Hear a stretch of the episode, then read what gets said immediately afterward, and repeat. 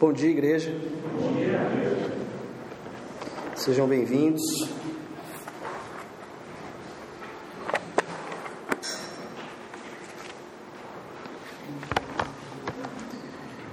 Hoje a nossa leitura vai se dar a partir do capítulo 3, verso 1.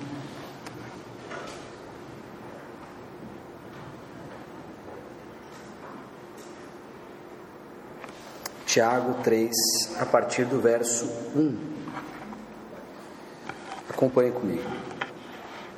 Meus irmãos, não sejam muitos de vocês mestres, pois vocês sabem que nós, os que ensinamos, seremos julgados com maior rigor.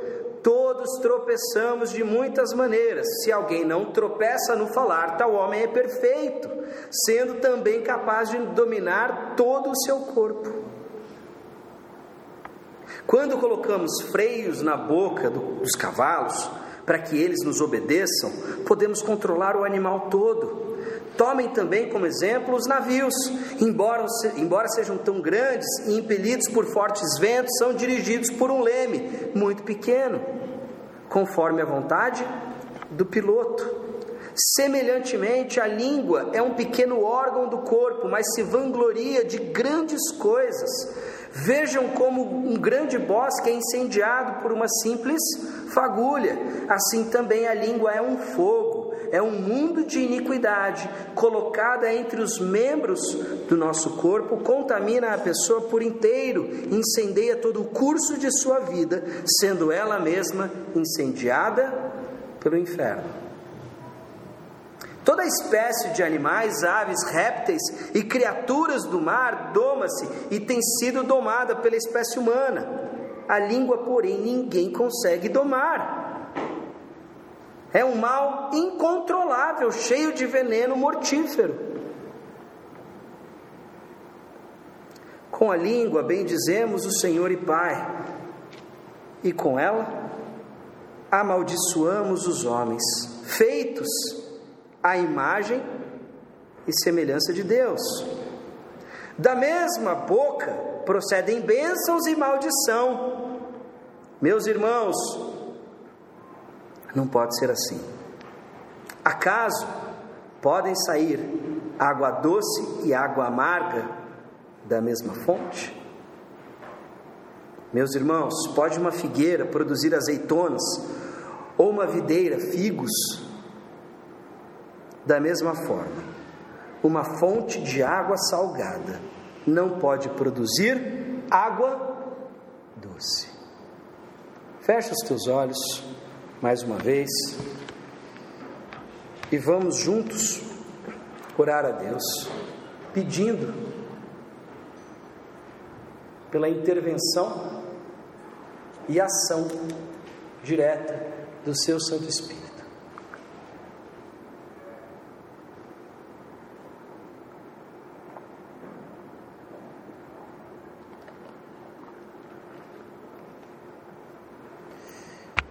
Senhor nosso Deus e Pai, nos achegamos a Ti mais uma vez, mais um domingo, mais uma semana, e nos reunimos em torno da Tua palavra, nos reunimos ao redor das Sagradas Escrituras, pois confiamos que o Senhor fala conosco a partir delas mas também, a essa altura, Senhor, já desconfiamos das intenções do nosso coração. A essa altura, Senhor, já está claro para nós que muitas vezes queremos sim uma justificação, mas não aquela que vem da cruz, mas aquela que vem das nossas motivações pessoais. Portanto, Senhor, nós nos colocamos aqui diante de Ti, quebrantados, humilhados, porque sabemos que sozinhos, sem a Tua intervenção, sem a Tua ação, não podemos entender a tua palavra. Sempre entenderemos a exortação como para uma outra pessoa que de fato consideramos bem pior do que nós, nunca para nós mesmos. Por isso, Pai, eu peço para que o teu espírito esclareça, tire as escamas dos nossos olhos, desobstrua os nossos ouvidos, o caminho que leva ao nosso coração e nos convença, Pai somos pecadores, carentes da justiça e do juízo.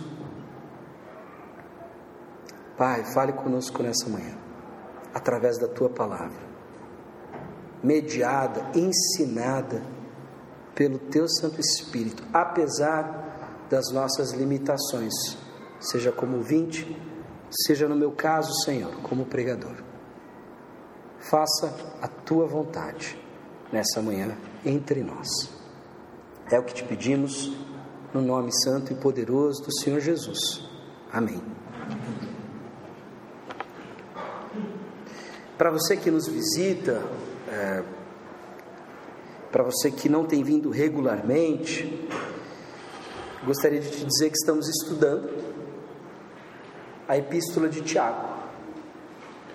Tiago, é, que nos, nos é legado pela tradição cristã, nos é trazido pela, pela tradição cristã, que é o Tiago, irmão de sangue do Senhor Jesus.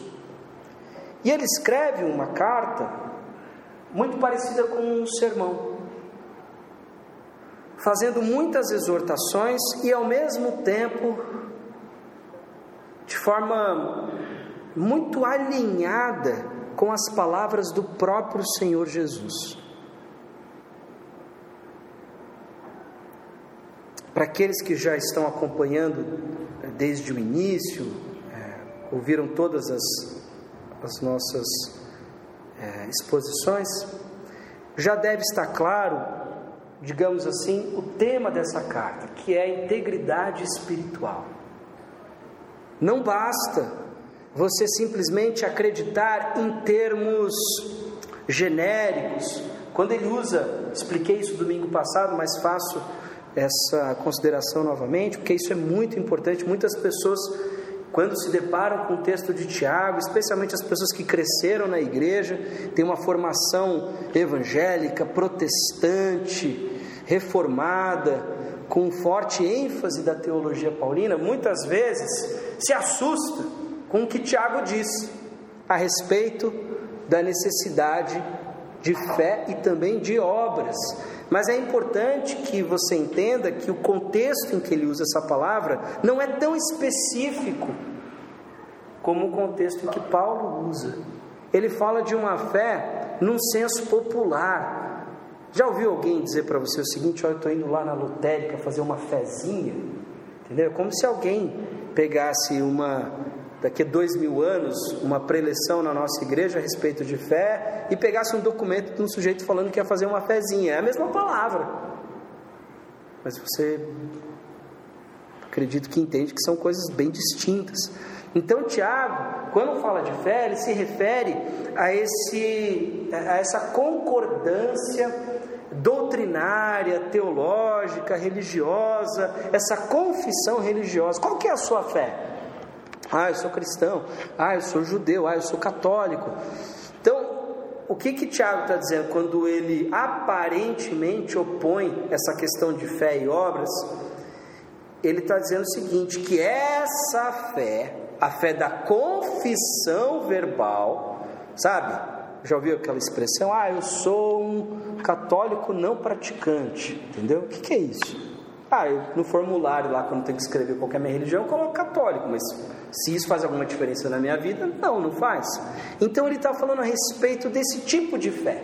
Esse tipo de fé não deve ser confundida com a fé que Paulo fala, que é já um conceito mais específico, mais trabalhado e um conceito mais teológico. Esse é um conceito é, um tanto quanto popular, então tanto que ele ele até faz menção, né, a declaração do Shema, que expliquei para vocês, que é aquela declaração central da espiritualidade judaica, né? É, que o Senhor, Deus de Israel, é um só Deus. Então ele fala: Você crê que Deus é um só? Ótimo. Os diabos, os demônios também acreditam. Então ele problematiza essa fé superficial. Esse é o centro do argumento de Tiago. Ou seja, ele está exortando seus ouvintes para que tenham uma espiritualidade genuína, verdadeira, sejam íntegros. Não basta uma confissão verbal, não basta uma anuência intelectual, uma concordância intelectual, não basta. Ah, não, mas a fé é algo de foro íntimo, é o que eu acredito, ninguém tem nada a ver com isso. Tudo bem, é, é algo de foro íntimo em parte, só que a fé cristã é um compromisso ético. Ele exige uma postura, ele exige comportamento, mudança. E isso afeta o nosso intelecto? É óbvio que afeta. Porque aquilo que eu creio está relacionado com aquilo que eu faço. Nem sempre nós temos um acesso direto às nossas crenças. Por vezes nós temos crenças tão profundas que elas estão um pouco escondidas, ocultas. Você faz uma série de coisas que nem sempre você sabe justificar de bate-pronto. Por que, que você faz daquele jeito? Por que, que você dá tanta importância para situações, para circunstâncias que a palavra de Deus não dá? Porque nós somos compostos por, essa, por esse sistema de valores e, na maioria das vezes, as nossas crenças, o nosso sistema de crenças é profundamente afetado pelas crenças mundanas. Não à toa, Tiago, lá no final do capítulo 2, isso, no final do capítulo 2, ele vai dizer o seguinte: olha, a religião verdadeira. Não, capítulo 2 não, final do capítulo 1. Um. É. Isso, me perdoe. Final do capítulo 1, um, a gente está no 3 agora. Tiago vai dizer o seguinte: a religião verdadeira, ela é comprovada pela compaixão e pela não conformação com o mundo. Final do capítulo 2. A religião verdadeira é cuidar dos órfãos e das viúvas e não se amoldar aos padrões deste mundo. O problema é que você não escolhe se amoldar aos padrões desse mundo. Você é sutilmente ensinado a pensar dessa forma. Entendeu? Ninguém chega para você, olha, você tem que adorar Mamon. Ninguém chega para te falar isso. Mas você, ao longo da tua vida, é, pressionado o tempo todo, olha, se você não tiver resultado, você não vai ser ninguém. Se você não fizer uma boa faculdade, é melhor, não for o primeiro, não for bem colocado no, no mercado de trabalho, você não vai ser ninguém. Quem você vai ser? Coisas do tipo. Ninguém está falando adore a mamon, mas dá para traduzir da mesma forma. Muitos dos valores que nós carregamos são mundanos. Eles partem de uma visão de mundo que não é cristã. E Tiago está problematizando isso, ele está indo ponto a ponto.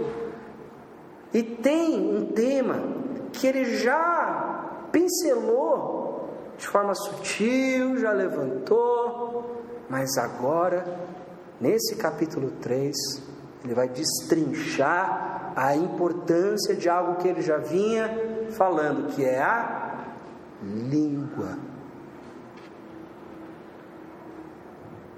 Meus irmãos, o compromisso de vocês tem que ser um compromisso verdadeiro, genuíno, integral com a nossa fé, ao ponto disso se traduzir na prática, na vida, nas tuas escolhas, na maneira como você trata o teu irmão. Inclusive, deixa eu falar uma coisa aqui para vocês. Não queiram muitos entre vocês serem mestres. Porque o mestre será cobrado com maior rigor. Ser mestre, se colocar diante da comunidade, entre os irmãos e ensinar a palavra de Deus é um privilégio, é uma bênção. Paulo diz para Timóteo que quem almeja o episcopado, nobre função almeja, mas ela vem com riscos. Nós, os mestres, aqueles que ensinam a igreja do Senhor, serão cobrados com maior rigor. Portanto, não queiram muitos de vocês ocuparem essa posição seja de forma oficial, seja de forma não oficial, de uma maneira informal. Ou seja, cuidado, cuidado com a tua língua, cuidado com o que você ensina, cuidado com o que você fala, cuidado com o que você propaga, especialmente se você está falando da palavra especialmente se você está falando de Jesus. Por isso que por vezes eu sou aquela pessoa, eu, outras pessoas aqui também na igreja, mas sou aquela pessoa chata, que às vezes pega uma pessoa de canto e fala assim: olha, a reunião do seu pequeno grupo não é o espaço para você ficar dando as suas opiniões. As nossas opiniões a gente leva para a mesa do restaurante. As nossas opiniões a gente leva para a mesa do bar, se quiser. Obviamente, cuidado com o que você vai fazer lá. Mas a gente leva para este ambiente informal.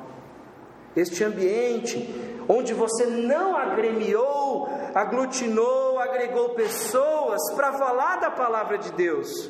Por isso que nós, quando nos reunimos aqui, nós fazemos questão de entender o texto na sua complexidade. Por vezes, alguns amigos e, pessoas que nos visitam falam assim: pô, Lipe, mas pega muito pesado, bate forte. Não é, é que a maioria das pessoas está acostumada com pregação versicular. Tudo posso naquele que me fortalece, glória a Deus, que bênção! Que maravilha, Deus é bom. É, mas, mas você leu o que ele disse antes? Lá em Filipenses? Ele diz o seguinte: que ele aprendeu o segredo de viver contente em toda e qualquer circunstância. Ele aprendeu o segredo de estar satisfeito, contente é, na dificuldade, na tribulação e também na fartura. Um pouco antes, o próprio apóstolo Paulo, nessa carta de Filipenses, diz o seguinte: que para ele viver é Cristo e morrer é lucro, porque ele está escrevendo essa carta da prisão. E depois, um pouco, ele vai falar o seguinte: que o grande privilégio para ele é participar do sofrimento de Cristo, para quem sabe lá na frente ressuscitar com Cristo. Teologia versicular produz pregação de autoajuda que afaga o ego daqueles que atendem ao culto dominical. Mas uma pregação bíblica, ela ofende ela incomoda, ela parece por vezes rígida demais, dura demais. Só que saiba de uma coisa, o Novo Testamento ele é o tempo todo, claro, tirando os textos narrativos, que embora também contenham, mas ele é sempre exortação. Alguém aqui acha que já é bom o suficiente não precisa ser exortado? Exortação, é sobre isso, é sobre a gente ser aperfeiçoado nessa jornada de santificação que leva toda uma vida. Então por isso ele vai dizer o seguinte: olha, cuidado, não queiram muitos de vocês ocuparem a função de mestre, seja de uma maneira formal ou informal. Cuidado com as opiniões. A gente não discute opinião. Ah, o que eu acho desse texto? Nossa, quando eu escuto isso, já, já dá até um negócio assim. Meu Deus, o que eu acho? Claro, uma coisa é você dizer o seguinte: nossa, esse texto fala comigo dessa maneira, dessa maneira, dessa maneira. Isso é uma aplicação pessoal. Agora, o que eu acho que esse texto significa, esse texto não pode significar conforme o que você acha, pelo amor de Deus, imagine se ele depender daquilo que você acha, para ser, não, mas a reforma protestante trouxe a livre interpretação da Bíblia. Errado. A reforma protestante trouxe a livre examinação. Você escuta o que eu estou pregando e você confere. Não você interpreta porque senão você vai interpretar sempre de acordo com o teu coração. E nós sabemos, pelo próprio profeta Jeremias, que o nosso coração é enganoso. Então aqui Tiago já faz uma exortação aos mestres: mestres, cuidado, vocês vão ser mais cobrados, cobrados com maior rigor. Gente, reza a igreja, cuidado, baixa aí o nível da opinião, porque dependendo de como é, às vezes vocês podem levar o irmão a tropeçar. Cuidado, isso é sério. A gente não pode se reunir simplesmente para ficar debatendo opinião. Entendeu? As pessoas confundem as nossas reuniões de fé, que são fazem parte da nossa comunhão, seja dominical, seja nas casas, com debates do Facebook. Pelo amor de Deus, diante da palavra, a gente se achega ao quê? Humilhado. Não sabendo não tendo todas as respostas,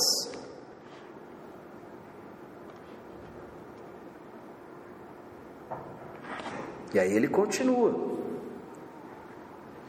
Ele diz assim: Todos tropeçamos de muitas maneiras. Se alguém não tropeça no falar, tal homem é perfeito, sendo também capaz de dominar todo o seu corpo. Ou seja, Tiago estabelece a língua como a última fronteira último inimigo a ser conquistado na nossa vida, na nossa espiritualidade, no nosso dia a dia.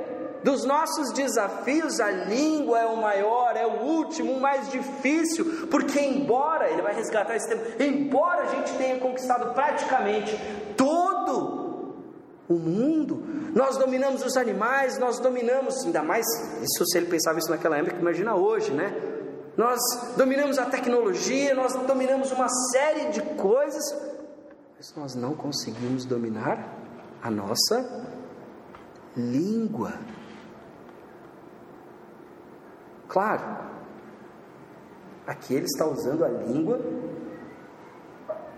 para caracterizar o problema que vem do coração, da interioridade. Obviamente, não é uma questão física, não é uma questão fisiológica. E ele diz o seguinte: que aquele que consegue, perfeito é a mesma palavra que aparece no primeiro capítulo, quando ele usa a ideia da maturidade. Então o que ele está falando é o seguinte: aquele que consegue dominar a língua é maduro. Eu falo pessoalmente, o meu processo de maturidade sempre passa por um novo controle da minha língua.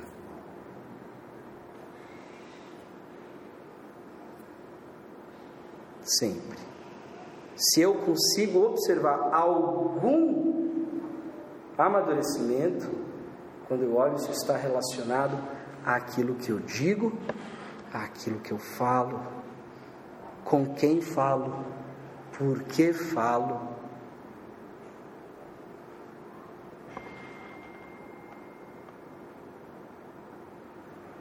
Vamos lá. Quando colocamos freios na boca dos cavalos para que eles nos obedeçam, podemos controlar o animal todo. Tomem também como exemplo os navios, embora sejam grandes, embora sejam grandes e impelidos por fortes ventos, são dirigidos por um leme muito pequeno, obviamente, em comparação ao restante conforme a vontade do piloto. Semelhantemente, a língua é um pequeno órgão, mas se vangloria de grandes coisas. Vejam como um grande bosque é incendiado por uma simples fagulha. Assim também a língua é um fogo e um mundo de iniquidade colocada entre os membros do nosso corpo. Contamina a pessoa por inteiro, incendeia todo o curso de sua vida, sendo ela mesma incendiada pelo inferno.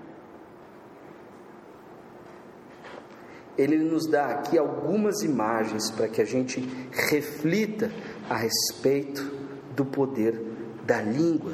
E em todas essas imagens ele estabelece um contraste de um, uma grande dimensão sendo dominada por uma.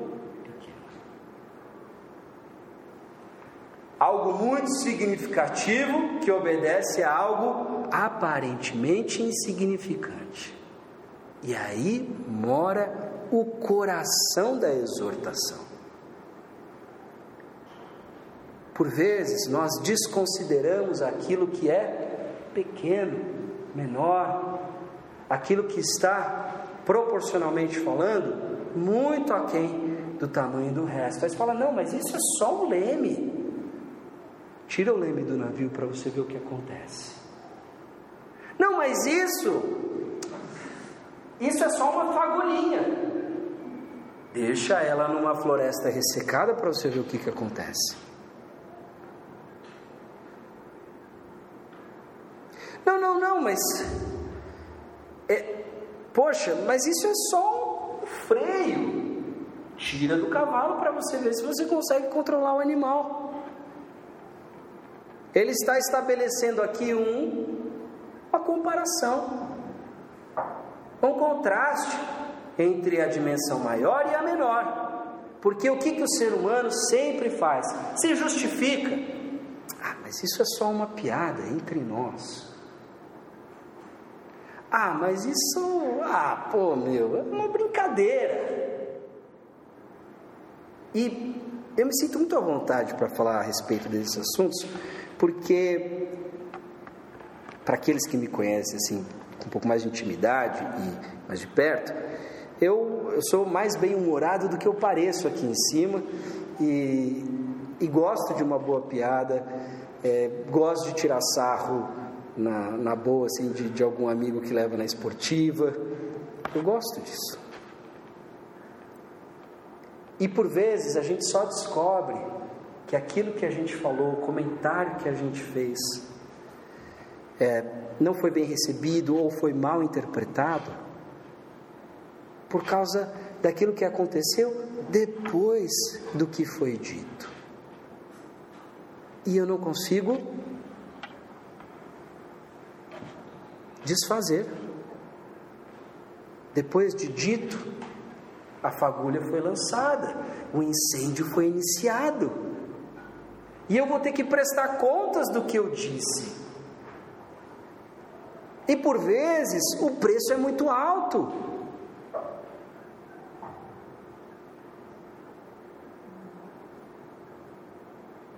Então, antes de dirigir essa exortação a vocês, eu me confesso, até mesmo por causa da minha posição de mestre,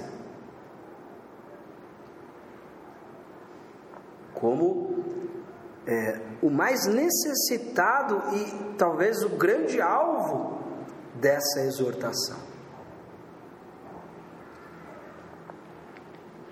Mas, como todo ser humano, eu tenho a burrice espiritual. Gosta de aprender pelo erro, insistindo no erro, então você vê que. Mas a gente aprende, vai. Vai para a próxima etapa, né? E aí depois você vai descobrir que você vai ter que controlar mais ainda a sua língua. Mas faz parte, se não for pela graça também, Está todo mundo frito. Mas ele estabelece essa comparação entre essas duas dimensões, porque nós tendemos a diminuir os efeitos de algo que nos parece pouco significativo. E o que ele está dizendo aqui é: não, isso só parece insignificante. Mas deixa eu te dizer: se você conseguir controlar o leme, você tem toda a embarcação no teu comando. Impeça que a fagulha se transforme numa labareda e você evitou um incêndio. Coloque o freio na boca do animal e você também o terá sob teu controle. Uma espiritualidade íntegra é uma espiritualidade que leva isso em consideração. O que eu falo, o que eu digo, como eu digo, para quem eu digo. Lembra aquilo que Jesus fala lá também no Sermão da Montanha? Olha, não julguem para não serem julgados. Aí ele fala lá do, do cisco no olho do outro. Aí depois ele vem com uma imagem que parece meio perdida. Que olha, não Deem aquilo que é sagrado para os cães e para os porcos. Não jogue pérola aos porcos. É, é interessante curioso porque Jesus acabou de dizer: ó, não julgue para não ser julgado. Isso é estranho para a gente porque quando a gente pensa em julgamento, a gente pensa o seguinte: olha, não tenha uma opinião própria é, ou uma avaliação sobre outra pessoa. E não é isso que significa o julgar bíblico de Jesus. O julgar significa condenação. Não condene a outra pessoa. É diferente.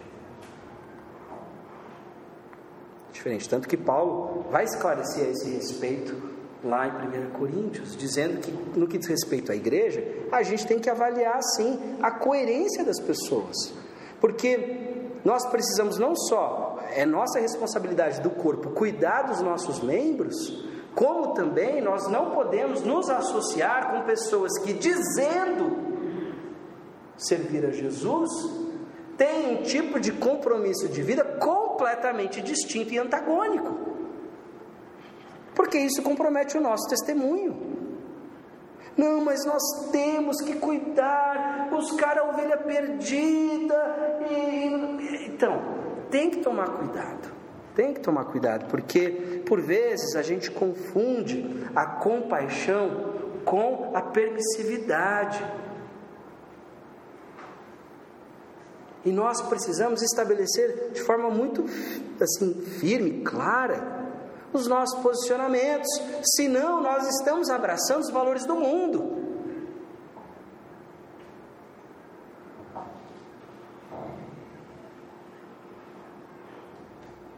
Então, ah, eu eu sou crente, sirvo na igreja, tal, estava até conversando com um amigão ontem a esse respeito. Ah, mas em casa eu deixo meu filho levar a namorada e dormirem lá juntos.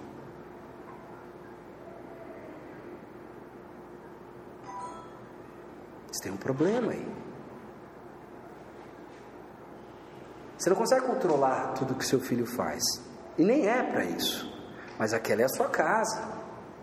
Se você não se posiciona, você é conivente, você está apoiando, você está é, comunicando o seu apoio, comunicando que aquilo é normal. E não pode, nós precisamos nos posicionar, não para humilhar o outro, não para diminuir, não para é, machucar o outro, simplesmente para estabelecer um limite, falar assim: filho, eu te amo, eu acho que você não deve fazer isso, mas eu não consigo te controlar, não consigo controlar o que você faz daqui para fora.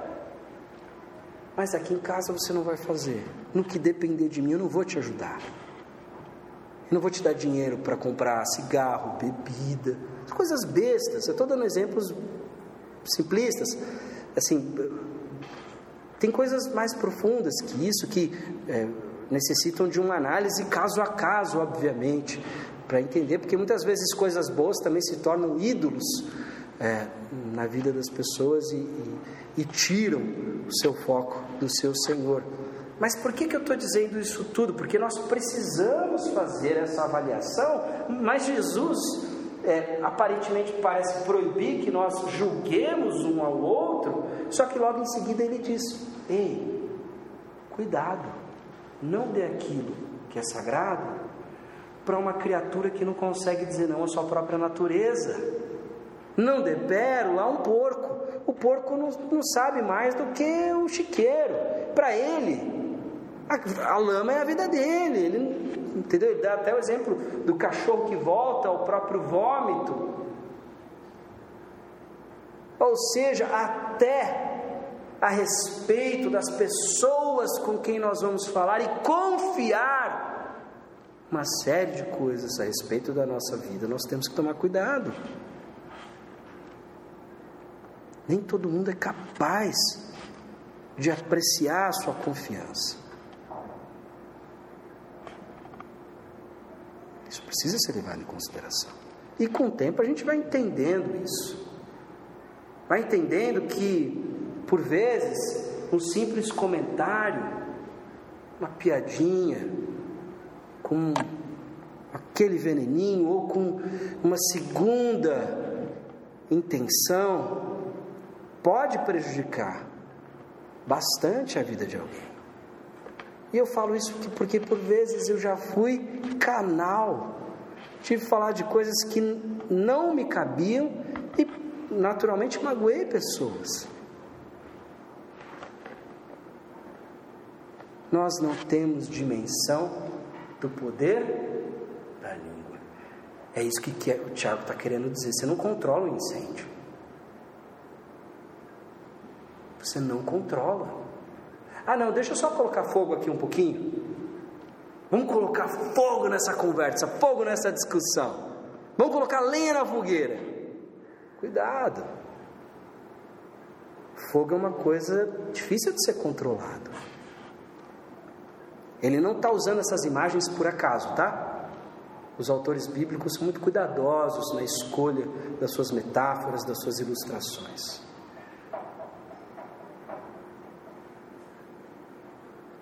Ele volta àquele tema depois, né, no verso 7: toda espécie de animais, aves, répteis e criaturas do mar doma-se e tem sido domado pela espécie humana. A língua, porém, ninguém consegue domar. É um mal incontrolável e cheio de veneno, mortífero.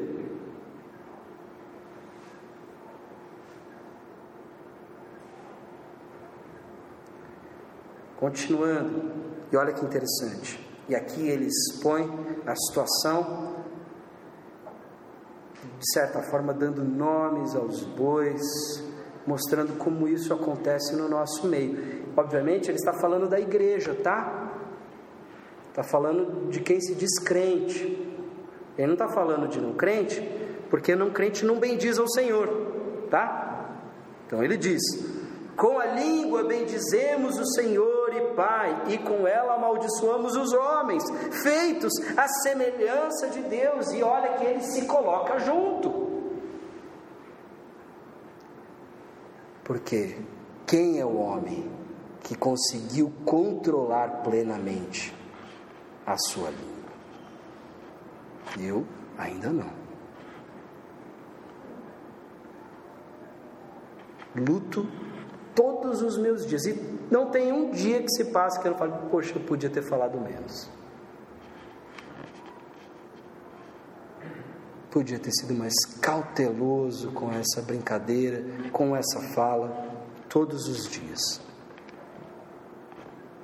Estou falando isso para vocês, para vocês entenderem que se eu que estou um pouquinho mais preocupado assim no dia a dia com essas coisas, Imagine a gente quando não está.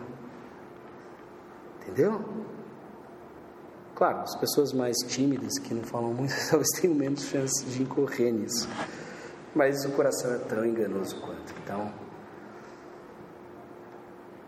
E aí ele continua dizendo: Com a língua bendizemos o Senhor e Pai, com ela amaldiçoamos os homens, feitos à semelhança de Deus. E ele coloca aqui uma contradição: Como que eu louvo a Deus? Que eu exalto a grandeza, os atributos de Deus, e eu condeno, eu amaldiçoo aquele que é feito à imagem e semelhança desse Deus? Ele está colocando em xeque a sua compreensão de Deus e a genuinidade, enfim, a veracidade, a sinceridade da sua devoção. Porque se com tanta facilidade eu condeno, eu dou a pior interpretação para aquilo que a pessoa fez, disse,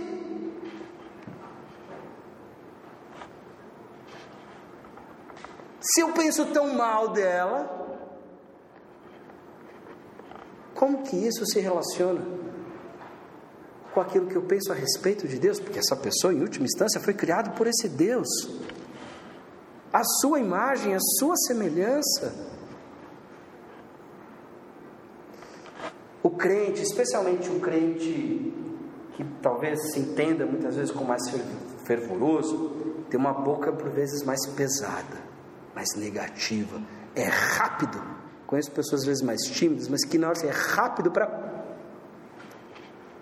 já identificar o defeito, identificar o problema do outro. Rápido. E eu digo a você: ver defeito no outro é fácil, não faz de você uma pessoa inteligente. É fácil. Difícil mesmo é ver em você o defeito. Isso precisa de Espírito Santo. Lembra, o Espírito Santo veio para convencer, né? A mim, você, de que somos pecadores. Precisa de Espírito Santo. Para ver que o outro tem defeito, basta você querer. Basta você falar assim, deixa eu ver os defeitos aí. Fácil, muito fácil. Agora, o comportamento do crente não se dá, não é medido pelo quanto de defeito ele encontra nos outros, pelo quanto de defeito ele aponta nos outros. Mas a sua espiritualidade é medida pelos defeitos que você encontra em si mesmo. Porque a sua jornada de santificação só diz respeito a você. Você não consegue mudar o outro. O único que consegue é o Espírito Santo. Você pode ser usado no processo. Então, por isso, o eis-me aqui, a sua disponibilidade, sua disposição para ser usado. Mas ninguém consegue mudar o outro, não profundamente. Não aonde de fato precisa ser mudado. Por isso que eu não tenho a expectativa pessoal de converter absolutamente ninguém aqui. O meu trabalho é ser fiel. E o trabalho do Espírito Santo é converter. E isso é libertador.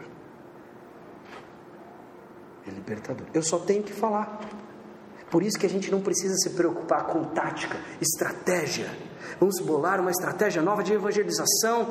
Vamos bolar um, um evento muito é, assim impactante, com muitas luzes, com muito dinheiro envolvido. Porque a gente vai juntar uma galera para a glória de Jesus. Normalmente é para a glória das pessoas que organizam. Mas falta discernimento para entender isso. A gente não resolve o problema do ser humano com isso. Não resolve. Só o Espírito Santo.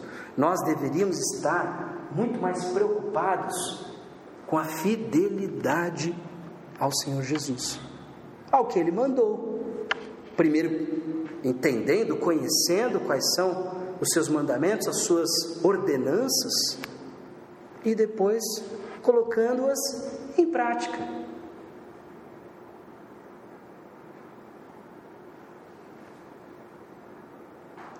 É arrogância da nossa parte achar que nós vamos mudar o mundo, acabar com a pobreza, acabar com a desigualdade social, acabar com a fome, evangelizar, converter essa nação, hum, vamos, vamos impactar a cidade.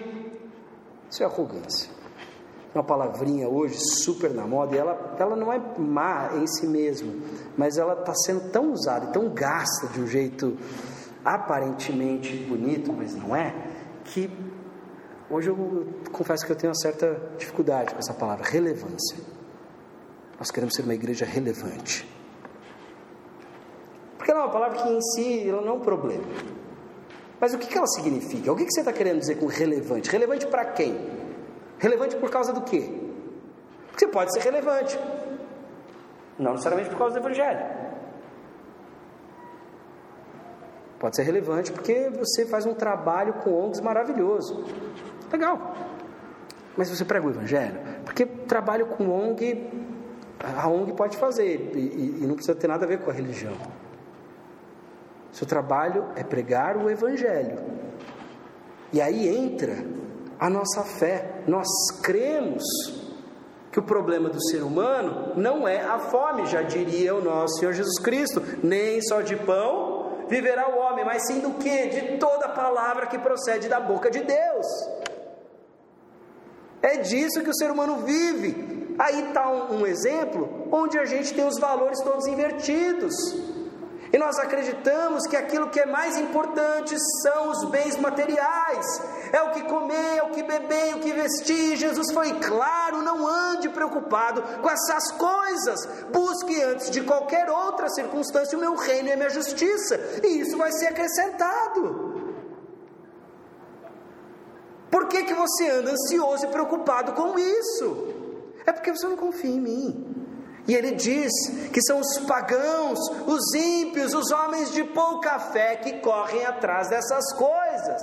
E eu não falo isso para te desencorajar, para te diminuir, pelo contrário, é para te confrontar com a palavra, para que você entenda que muitos dos valores que nós temos acumulado, que fazem parte da constituição do nosso ser e identidade, não são valores cristãos. Dei uma volta, mas vou voltar. Com a língua bendizemos o Senhor e Pai, com ela amaldiçoamos os homens feitos à semelhança de Deus. Da mesma boca procedem bênção e maldição. Meus irmãos, não pode ser assim. Acaso pode sair água doce e água amarga da mesma fonte, meus irmãos? Pode uma figueira produzir azeitonas ou videira figos da mesma forma? Uma, uma fonte de água salgada não pode produzir água doce. Ou seja, em outras palavras, ou você é um ou você é outro. E qual é? E isso você vai encontrar em todo o Novo Testamento, essa radicalidade.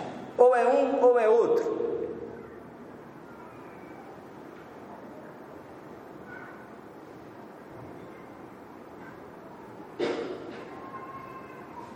Essa radicalidade ela é necessária se nós não vivermos com o peso dessa exortação, o incômodo dessa exortação, nós facilmente cedemos às inclinações da nossa velha natureza, da nossa carne, como diria o apóstolo Paulo.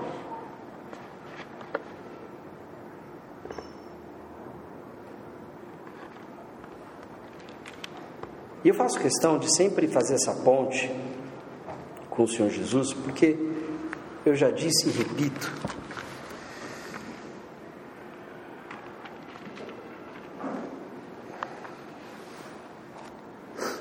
O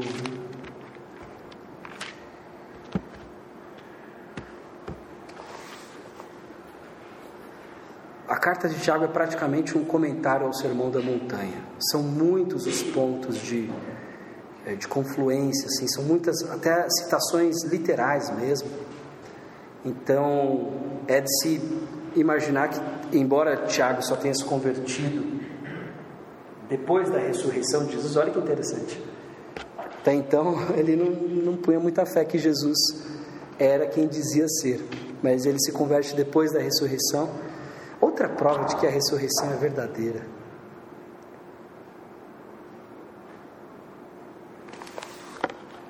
Você tem pessoa que você conhece melhor do que o seu irmão ou sua irmã? Não tem. Não tem. E você conhece todos os defeitos. É ou não é? com facilidade você aponta todos eles. Tá aí pessoa difícil de você não conhecer bem. Para um cara desse, que mesmo Jesus realizando os sinais que realizou, não se converteu enquanto Jesus estava exercendo seu ministério público. Mas só depois da ressurreição é porque tem que ter acontecido algo muito, muito poderoso. Não é brincadeira. Assim, quando nós vamos, pequeno parênteses, quando nós vamos tratar de ressurreição, mesmo com a documentação que nós temos a respeito, que é praticamente apenas a Bíblia, a ressurreição, óbvio que como fenômeno natural, ela não é. Ok? Nós sabemos que ela não é natural, por isso que ela é sobrenatural. Agora, as evidências que nós temos, elas são tão fortes que mesmo para um sujeito ateu, honesto, ele tem que falar o seguinte: olha, realmente é difícil de explicar o cristianismo sem a ressurreição. Difícil, não faz sentido. Por que, que um bando de gente vai inventar um negócio depois de pegarem o seguidor daquele movimento, arrebentarem ele de porrada, pregarem ele numa cruz? Por que, que esse povo, esses, esses, esses 12, 13 caras ali, talvez um pouco mais, tinham os apóstolos, mas tinha um, grupo ali um pouco mais periférico, mas que estava junto. Como é que esses caras mudaram o mundo? A gente não está, tá falando, está falando de um processo histórico. Isso é fato. O cristianismo mudou o mundo. É difícil quando a gente lê a história dessa perspectiva. É, não considerar, mesmo do ponto de vista acadêmico, é, a possibilidade da ressurreição. Maravilhoso. Mas, voltando, né? Fazendo essa, essa digressão, mas lembrando que é, Tiago cita muito o próprio Jesus, e se não cita diretamente, desenvolve temas que estão presentes na pregação de Jesus. Essa em questão não é não é não está presente no Sermão da Montanha, está um pouco mais para frente no capítulo 12 de Mateus, a partir do verso 33.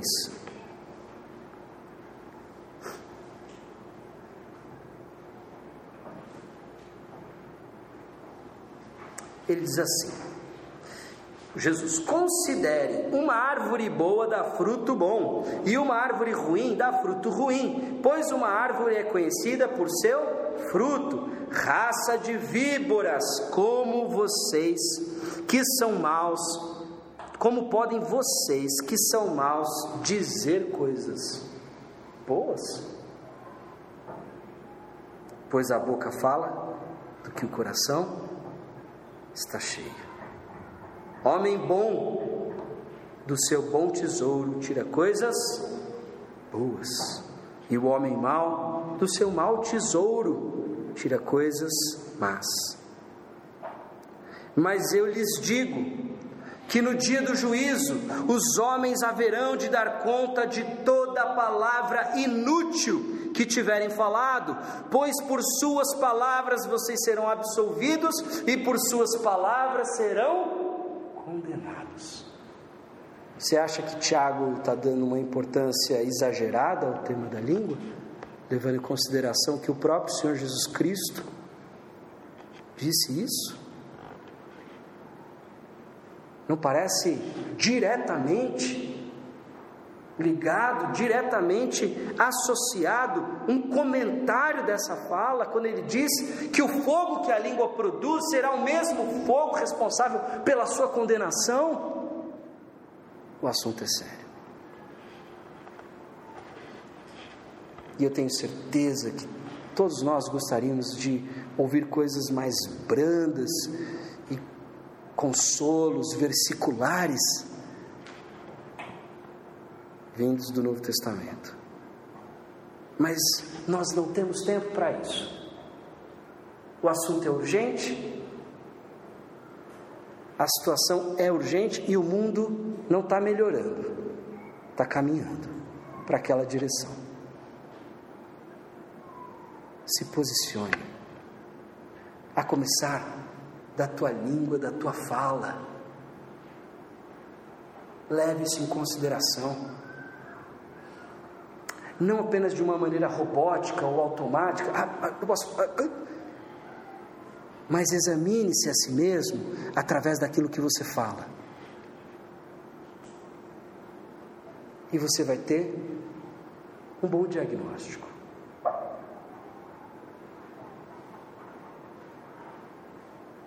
Falo isso porque tenho sido mais rigoroso comigo nesse aspecto.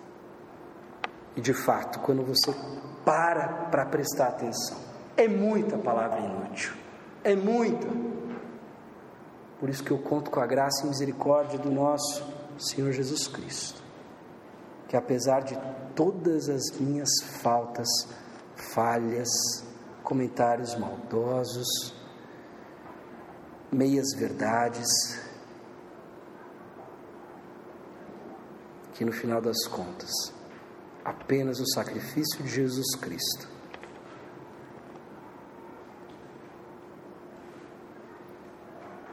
me justifique.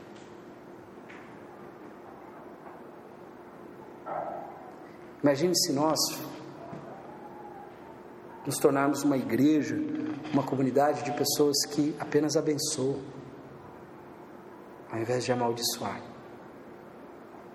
Imagine se com aquelas pessoas que se opõem a nós, que são duras conosco, que são maldosas, estendermos a essas pessoas um tempo de oração.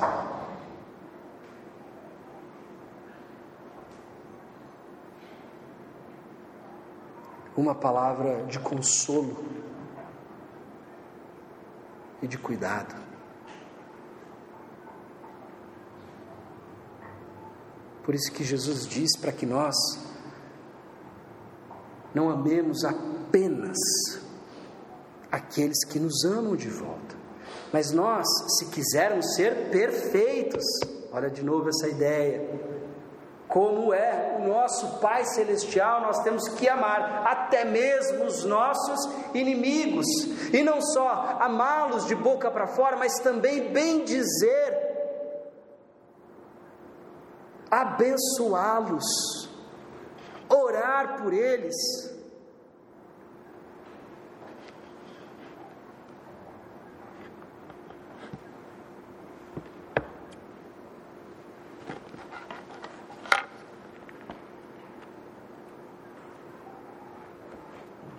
Saiba de uma coisa: o Espírito Santo, quando age na nossa vida, muda as nossas conversas, muda os nossos assuntos. A gente já não vê mais graça em falar de tanta coisa suja. Precisa incomodar, precisa, os assuntos não podem ser os mesmos, especialmente entre os homens, a gente precisa ser transformado. Não é não falar a respeito do que do que existe no mundo ou coisa do tipo.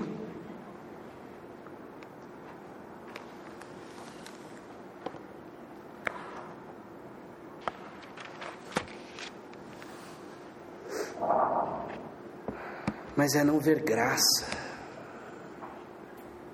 naquilo que para Deus é morte.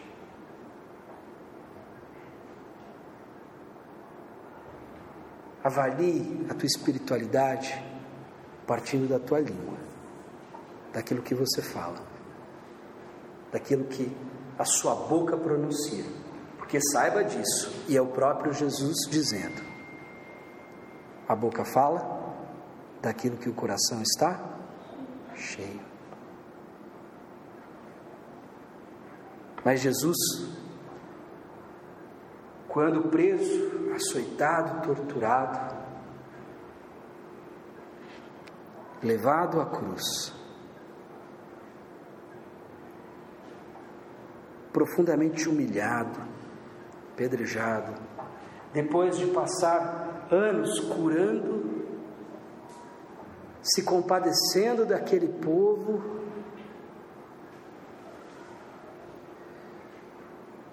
escolheram Barrabás no lugar dele.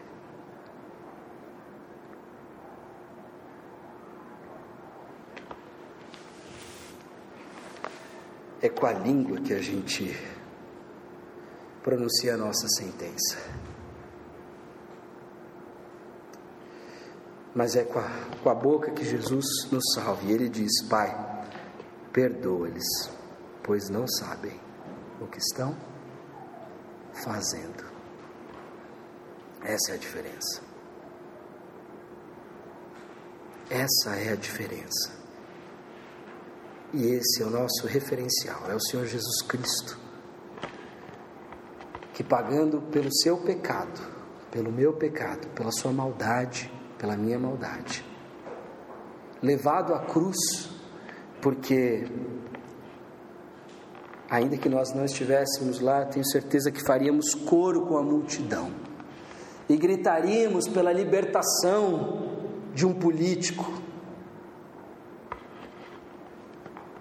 Que era o caso de Barrabás, ele estava mais para um político, para um ativista político.